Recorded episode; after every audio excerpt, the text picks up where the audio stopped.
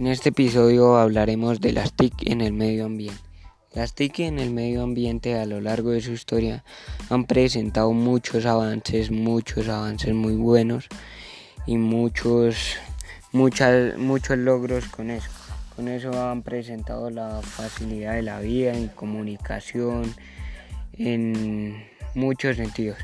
Pero también esto ha logrado, ha logrado una, un, cierto grado de contaminación y de, agotamiento de recursos como por ejemplo la minería, eso, eso causa un daño irreversible en la tierra y también por ejemplo la tala de árboles. Esto se puede controlar siempre y cuando por ejemplo usted corte un árbol y vuelva y siembre otro y así sucesivamente.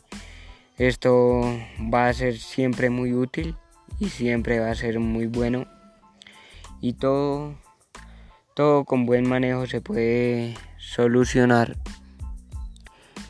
Y,